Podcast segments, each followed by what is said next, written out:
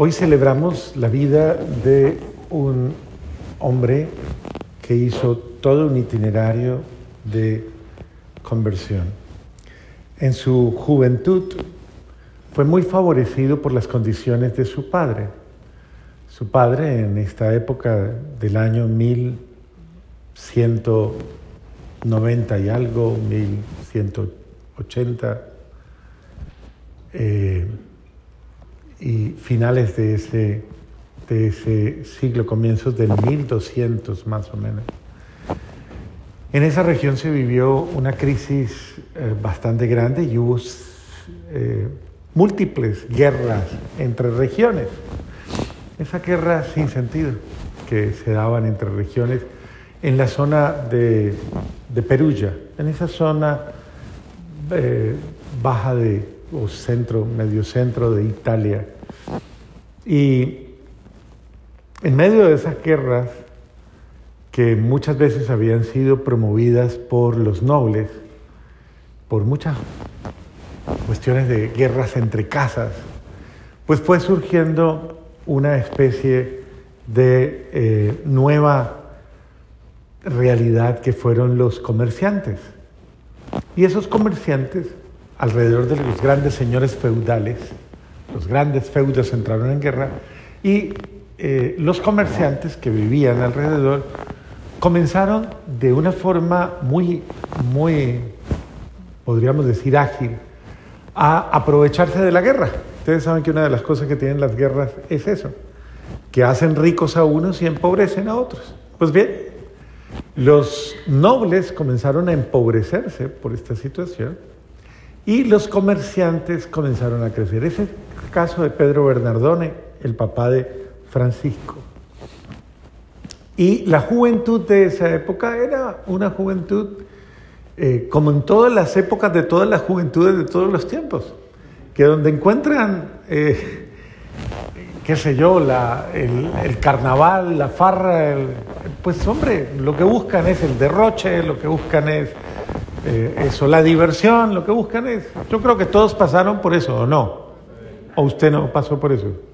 Bueno, cada quien de cualquier manera, en cualquier forma, pero vivió esa época en la cual, bueno, lo que le importaba era salir, bailar, jugar, eh, qué sé yo, disfrutar, tener libertad para hacer. Y en esa época no era la excepción. Y los amigos de Francisco, que eran jovencitos, muchos hijos de nobles, y otros hijos de comerciantes. Francisco era hijo de comerciante. Y Francisco creció en ese ambiente y era un muchacho con un espíritu muy vivo, muy alegre, con un espíritu muy, podríamos decir, eh, encantador. Y era un muchacho de esos que eh, era líder, era alma de la fiesta. Y Francisco disfrutaba muchísimo y era el de la plata, él era el del dinero. Porque ciertamente su papá era el rico, y entonces él era el de los que invitaba, de los que armaba absolutamente la fiesta y Francisco se había vuelto el alma.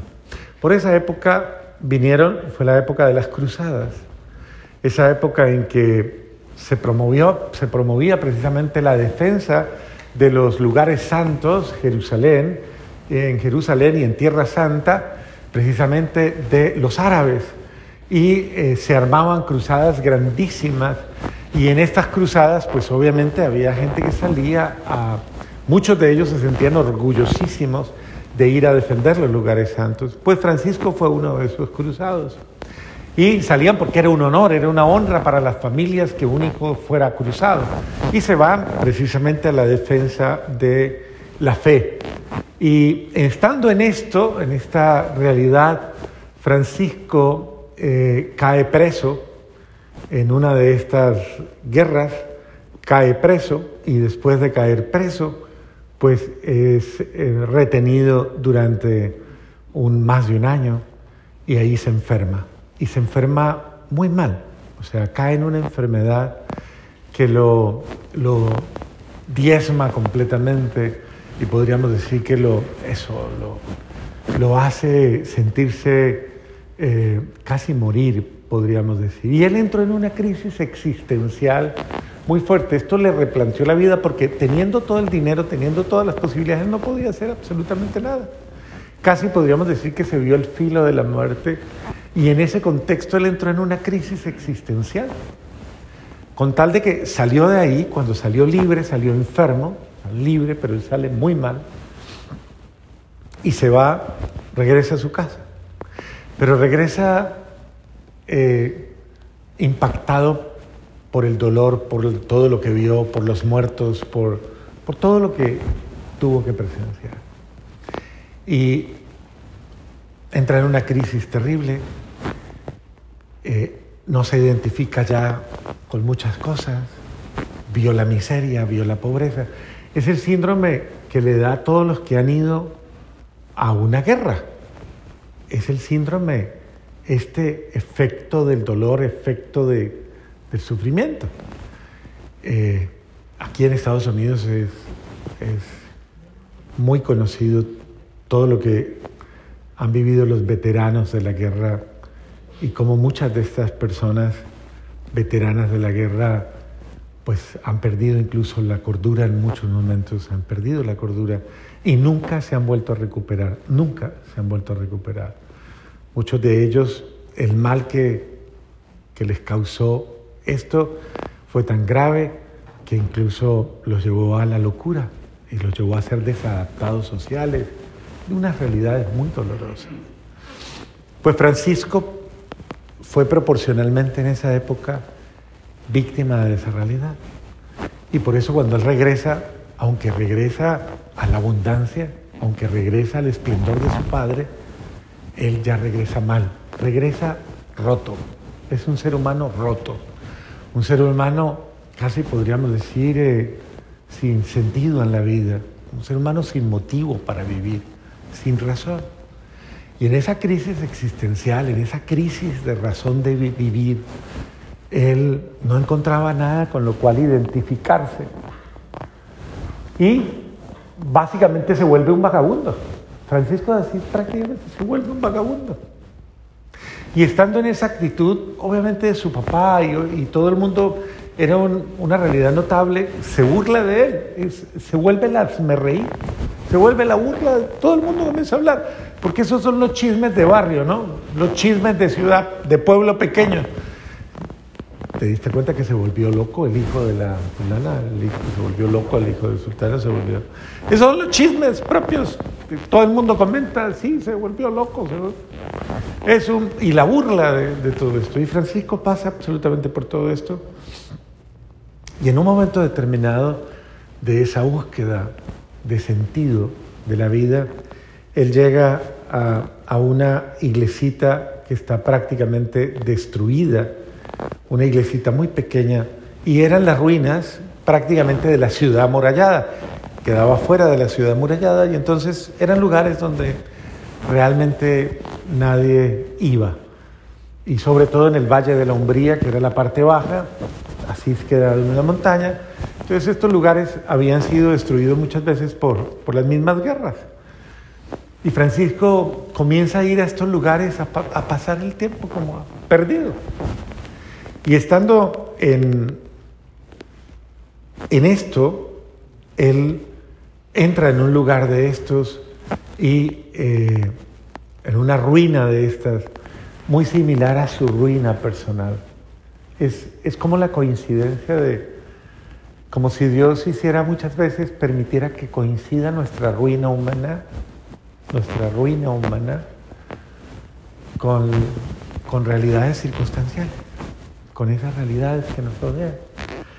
Y Francisco, básicamente, al entrar en esa realidad, en esa ruina, él eh, se quedaba como un vago, como, como un homeless ahí, perdido. Se quedaba como... Y en ese contexto tiene una experiencia que le impacta personalmente y es que eh, mirando, contemplando, tal vez como un loquito, él se queda contemplando un crucifijo, que había un crucifijo, y él se queda mirándolo, mirándolo, mirándolo, y tal vez en esa contemplación hay un momento en el que ha pasado algo en él y él estaba, eh, uno puede hacer la interpretación de que el hombre estaba roto, totalmente destruido Pero muchas veces hay una frase que a mí me parece impactante. A veces dicen que Dios necesita derrumbarnos totalmente para desde nuestra ruina y construir un hombre nuevo. Ese hombre estaba en ruinas y en sus ruinas tal vez estaba en las mejores condiciones para Dios poder construir en él una nueva realidad.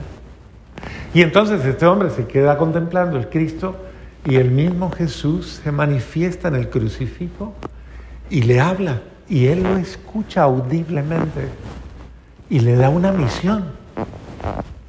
Francisco, reconstruye mi casa. Y él se enloquece, él escucha esto, de hecho ya estaba loco, un poquito más loco, ¿qué importa? Ya estaba loco.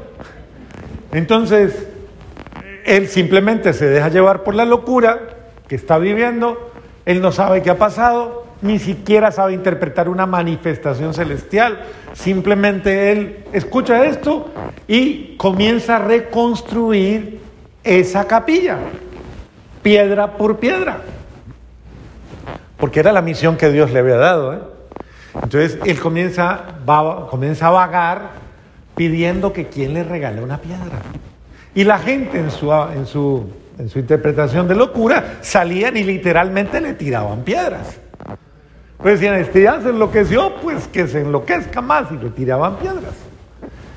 Y él comenzaba a agradecer porque él estaba buscando piedras. Entonces él agradecía y decía, gracias, gracias porque y él entra en esa, en esa tónica de, de, ese ser humano al que lo está moviendo algo muy diferente al común de los seres humanos.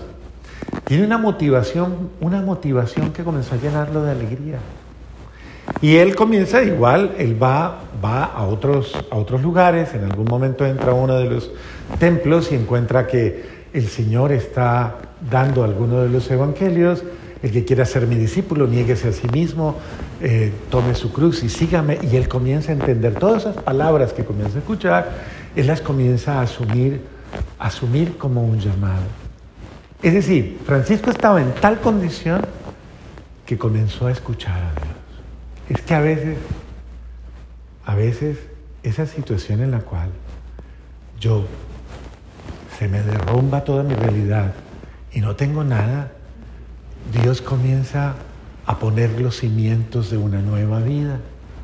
Y Él a través de la palabra comenzó a cimentarlo. Esa es una muy hermosa combinación, la palabra y una vida nueva.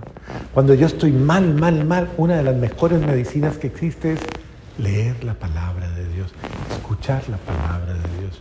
Y a través de ese contacto con la palabra de Dios, Francisco comienza a tener un diálogo con Dios y aprende a escuchar a Dios. Y aprende a descubrir que Dios está guiando su vida y, tiene una voz especial en su ser, en su conciencia, en su espíritu. Y comienza a sentirse acompañado, guiado por un alguien. Ya no se siente solo, ya tiene compañía y tiene un propósito de vida. Y aunque ese propósito sea el hazme reír de todos, sin embargo, es, ese es el propósito. Y yo en ese punto me detengo un poco para observar a otro personaje muy parecido que Noé. Noé era un loco de su época, otro loco igual, al que a Dios le habla y va y le dice a, todo el mundo que Dios le habla, todo el mundo aparentemente cuerdo en su realidad, y este le dice, no, se va a acabar esto, se va a inundar todo, vengan que voy a construir una arca inmensa. Y todo el mundo decía, ese tipo está loco, loco de remate, loco, absolutamente loco. Y nadie le creyó, absolutamente, nadie le creyó, nadie le creyó a, a, Noé. Eh, ¿Usted le creería a un loco que se aparezca ahorita diciendo una cosa así? Vea, camine que voy a construir una barca porque la Florida se va a inundar. ¿Usted iría detrás de él? ¿Iría? Usted diría, está loco, loco. Bueno, igual si Francisco apareciera ahora aquí, igual, igual. Yo creo que todo el mundo lo miraría harapiento, lo miraría y diría, este se la fumó verde, o este anda, se tomó fentanilo, o yo no sé cuántas cosas, o Y es el sentido mismo de, esto. Entonces, este hombre que raya la locura, que raya tal vez esto, sin embargo, mire, por eso uno no debe, uno no debe descalificar a los loquitos. Cada loquito tiene su cuento. a veces los más cuerdos son los más perdidos del planeta.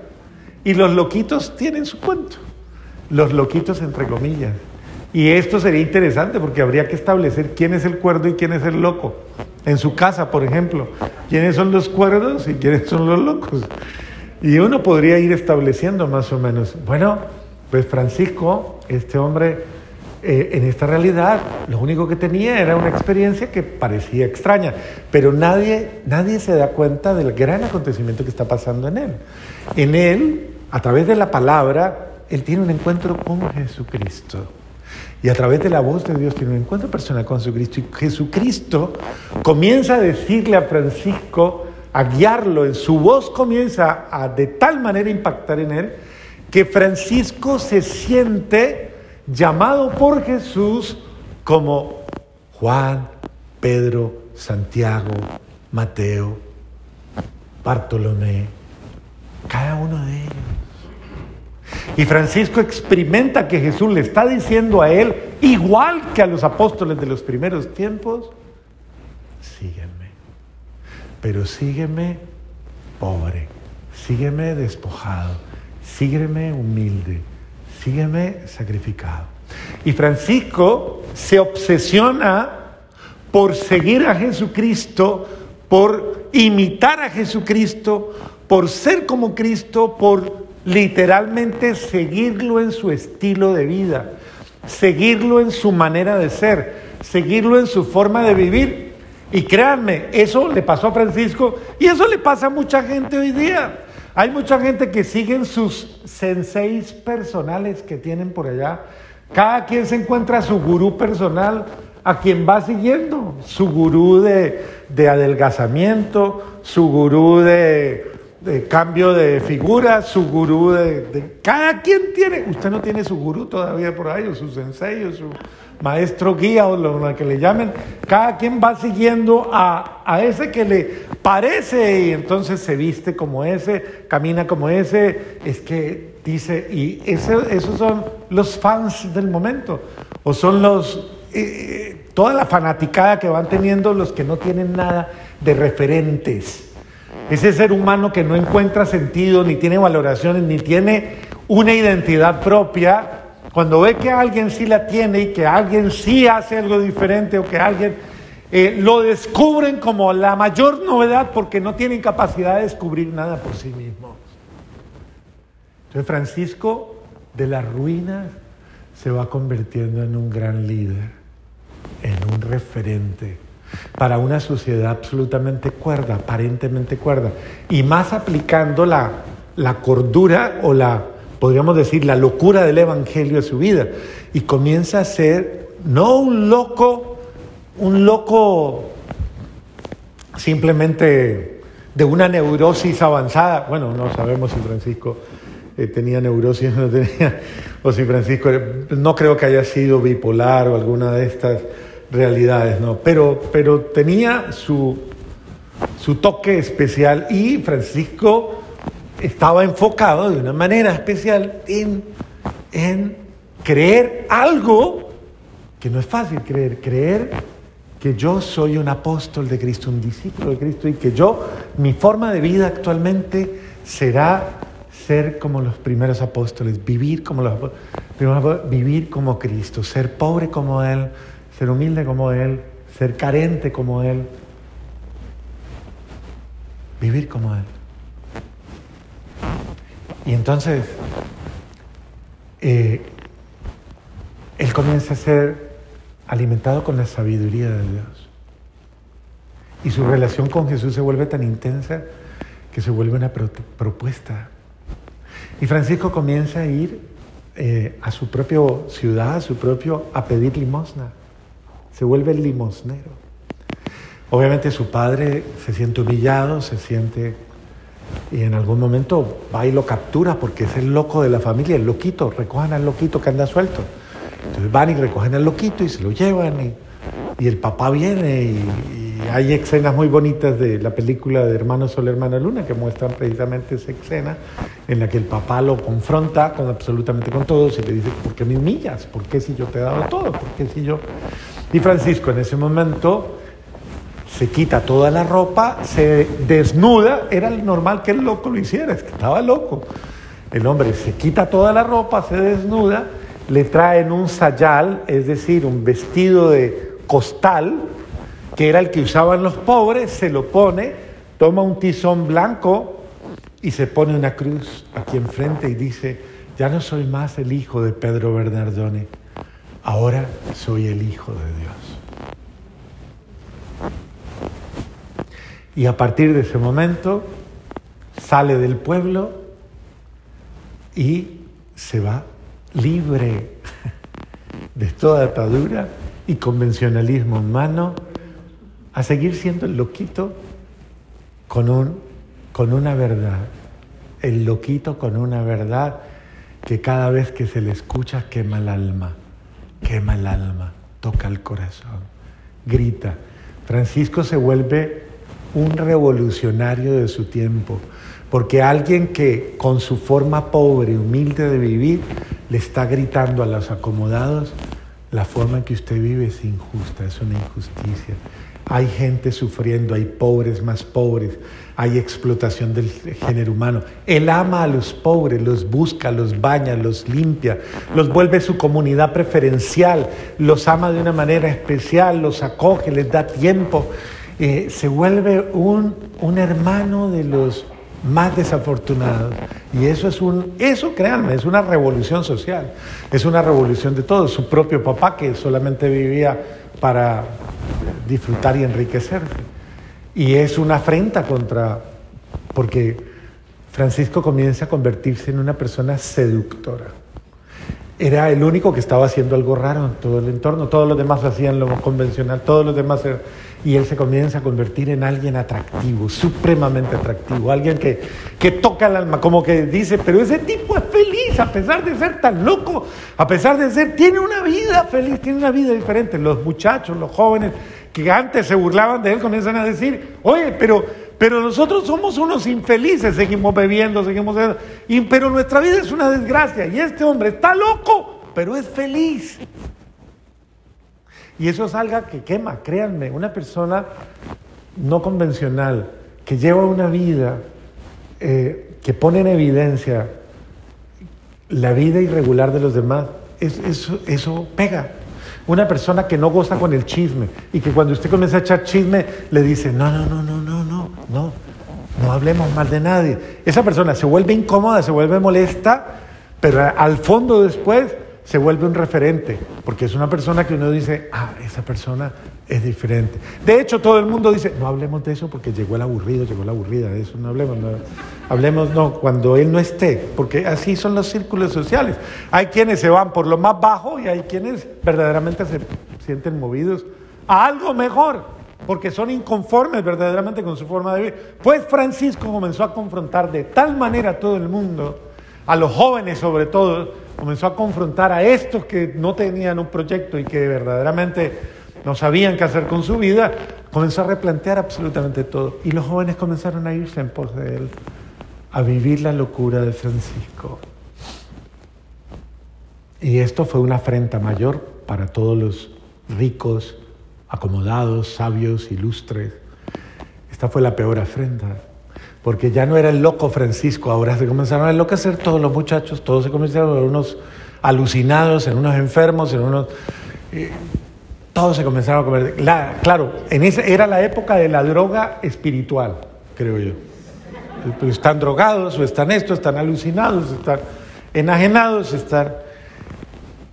Y sin embargo son muchos, y comenzaron a renunciar a sus bienes, comenzaron a renunciar a todo, comenzaron a, y comenzaron a vivir con lo peor sociedad de ese momento? Los leprosos. Comenzaron a bañar leprosos, a cuidar leprosos, a besar leprosos, a abrazar leprosos, lo que nadie quiere, lo más bajo. Y siguieron mendigando en la ciudad. Y aparte de eso, iban y pedían limosna, iban y gritaban.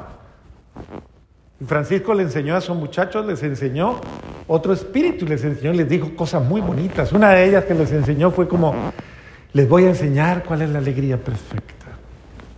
Porque él se volvió un maestro espiritual. Les voy a mostrar la alegría perfecta. ¿Saben cuál es la alegría perfecta? Decía él. ¿Saben cuál es la alegría perfecta? Ni ellos obviamente no lo sabían y decían, vamos, vamos, yo quiero enseñarles la alegría perfecta. Y los lleva a la ciudad y los va llevando casa por casa y casa por casa pidiendo limosna, pidiendo sobras. Comienzan muchas, en muchas casas a tirarles el agua sucia, a tirarles la comida, a maltratarlos, a insultarlos, a renegar de ellos. Y decía Francisco después con una sonrisa inmensa, esta es la alegría perfecta, que te desprecien, que te maltraten, que te humillen, que te rechacen y tú seguirlos amando. Y eso golpeaba, y eso revuelve, y eso remueve. Y así le pasó a una niña muy bella, que era hija de los más nobles, más grandes, que era Clara de Asís. Y Clara de Asís era hija de nobles, y Clara de Asís, para ella era muy impactante que este loco pasaba gritando a toda hora, ¿quién me tira una piedra? ¿quién me da una piedra? ¿quién? Y, y esta salía y veía cómo lo apedreaban, pero lo veía y le estremecía su pobreza y, y la cuestionaba y la confundía. Y, y llegó un momento en que entró en crisis también ella, entró en una crisis terrible ella, porque no le encontraba sentido a su vida y se sintió absolutamente tocada por ese loco y por todos los demás locos. Y ella también dijo, yo quiero eso, yo quiero, yo no quiero esta vida falsa, esta vida que me casarán con cualquiera para tener títulos y tendrá. Yo no quiero ese tipo de vida, eran los convencionalismos de esa época. Y ella llega un momento en que toma la decisión de irse de esa vida. Y ella la hizo de una manera muy impresionante. Clara, un día, una noche, cuando todo el mundo se acuesta, ella se va y se quita sus ropajes espectaculares y se va con la ropa más humilde y sale por la puerta, la única puerta que se abría, se abría solamente cuando sacaban los cadáveres al, al cementerio. Esa puerta nunca se abría. Ella no sale por la puerta principal, sino que va, después narra, hay un narrador que se llama Celano, Chelano, que cuenta la historia de una manera mucho más gráfica y dice, de una manera sorprendente, porque es, es una narración de época, dice, dice, no se entiende como una niña tan suave, tan delicada, una niña de 14, 15 años. Una niña de estas pudo tener la fuerza para quitar la barra que tenía la puerta, que solamente cuatro hombres muy fuertes podían quitarla. Ella quita esa barra, abre la puerta, que eran puertas gigantes, y sale por ahí diciendo, estoy muerta para el mundo, viva para Dios. Y sale a buscar a Francisco. El loco de Francisco, no, pues imagínense el loco de Francisco. Les llegó la primera mujer loca igual que ellos, la primera loquita del pueblo que se enamoró de Jesús. Y Francisco esa noche eh, la prepara, la llevan y la consagran. Se van al río en torno a las velas, hacen una celebración maravillosa para consagrarla le quitan el cabello, que era absolutamente todo el pelo, se lo quitan, la rapan, que era un signo, imagínense, una mujer en esa época, en esa cultura, una mujer rapada, era una cosa humillante y una noble, se rapa totalmente y esa noche se consagra, se toma un vestidito humilde y se consagra a Dios.